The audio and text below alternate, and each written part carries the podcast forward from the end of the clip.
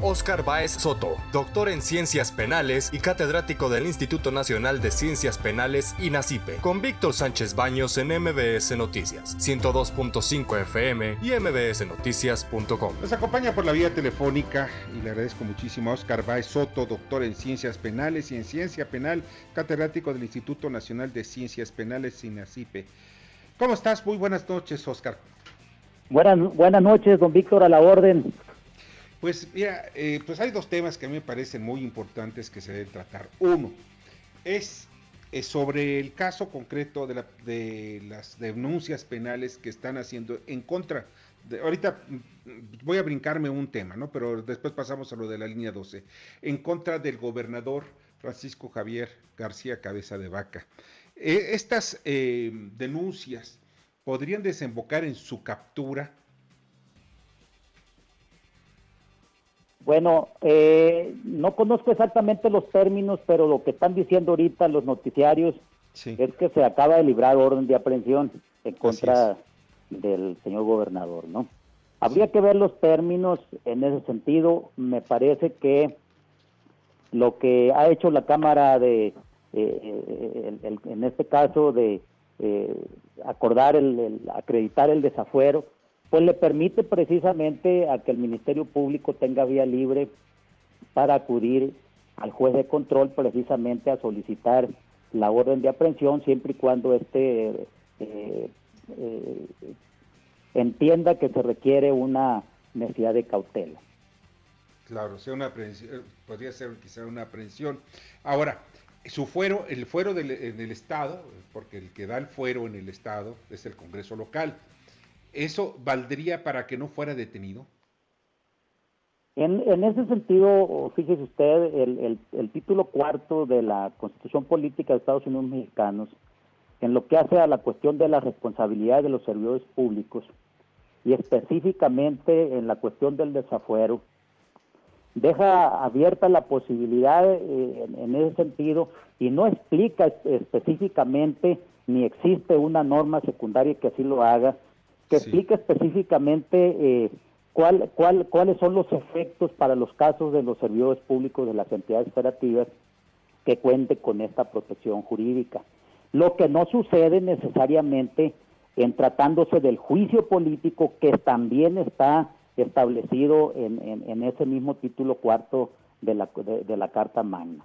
En tratándose del juicio político, que es una especie de responsabilidad administrativa o de responsabilidad especial o válgame la redundancia también, eh, eh, responsabilidad política de ciertos eh, servidores públicos que, que, tienen esa protección por cuestiones de su encargo, la Constitución sí dice que el juicio que se instaure por parte del Congreso Federal solo tendrá efectos declarativos. Pero cuando nos vamos al juicio de procedencia, es omiso en ese sentido la Constitución.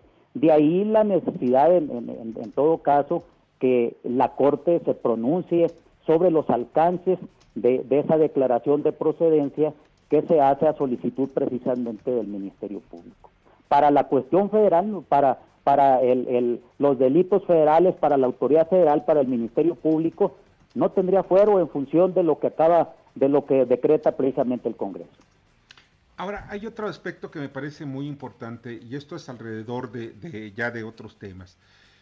Estamos hablando del caso de, los funcionarios de la línea 12 del metro y durante, desde la inauguración de la línea 12 hasta la fecha, ¿puede haber alguna responsabilidad penal sobre algunos funcionarios o simplemente sería una responsabilidad administrativa?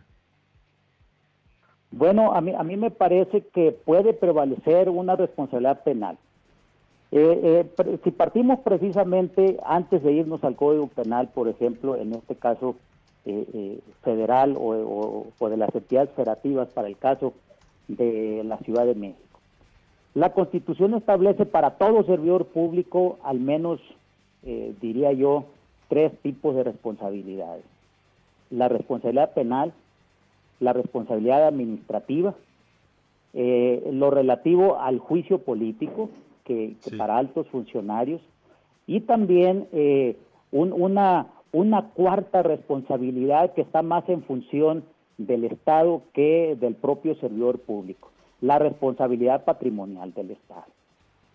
En este caso, cuando hablamos de delitos cometidos por servidores públicos, pues hay un amplio catálogo delictivo que está previsto en, los códigos penales de las entidades operativas como de la propia federación. Las reglas para la prescripción en ese sentido se encuentran eh, establecidas, si hablamos del, Código Penal Federal, pues principalmente sin que sean los únicos en el artículo 105 y 107. Y me habla precisamente de que para que se extinga la responsabilidad penal por el mero transcurso del tiempo, que es el caso de la prescripción, y que impediría en este caso que el órgano investigador y persecutor, y persecutor de los delitos, como es el Ministerio Público, pueda ejercer la acción penal, pues tendría que pasar el transcurrir mínimamente el término medio aritmético de la pena que está considerada por el legislador para el delito que corresponda. Que sería, por ejemplo, el caso de homicidio culposo, pues, sumando mínima y máxima, ¿verdad? Claro. Esto sería para un delito culposo, ¿verdad? Para cualquier delito. Para cualquier delito. para cualquier delito, la regla general sería el término medio aritmético, sumar la mínima que está prevista como punibilidad por el legislador más la máxima y dividirla entre dos. La gran mayoría, por ejemplo, de los delitos que están considerados eh, para servidores públicos y sobre todo en los delitos de hecho de corrupción, pues nos darían por ahí una, un medio, una media aritmética de los siete años y medio, por ejemplo, en adelante. Habría que ver de las investigaciones que realiza el Ministerio Público, de los dictámenes periciales, qué, qué, qué, qué conducta específica de carácter delictivo se encuadraría para establecer si se está en tiempo o no, o, sobre a qué administraciones alcanzaría todavía la responsabilidad penal. en tratándose, don Víctor, de eh, la responsabilidad administrativa, pues la Ley General de Responsabilidades Administrativas pues establece eh, tiempos eh, mucho más cortos. Si son faltas graves, que es la, de, la, de mayor impacto que, están consideradas en la ley, pues el, término de prescripción serían siete años. Siete años, otra cosa que tengo que aclarar, es a partir de la comisión del delito o de que cesen sus efectos. Así es. Bueno, pues de verdad, Oscar, pues te agradezco muchísimo que nos hayas acompañado esta noche.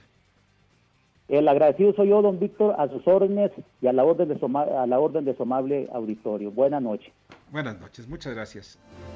Escucha a Víctor Sánchez Baños en MBS Noticias. 102.5 FM y mbsnoticias.com. Lunes a viernes 9 de la noche, tiempo del centro de México.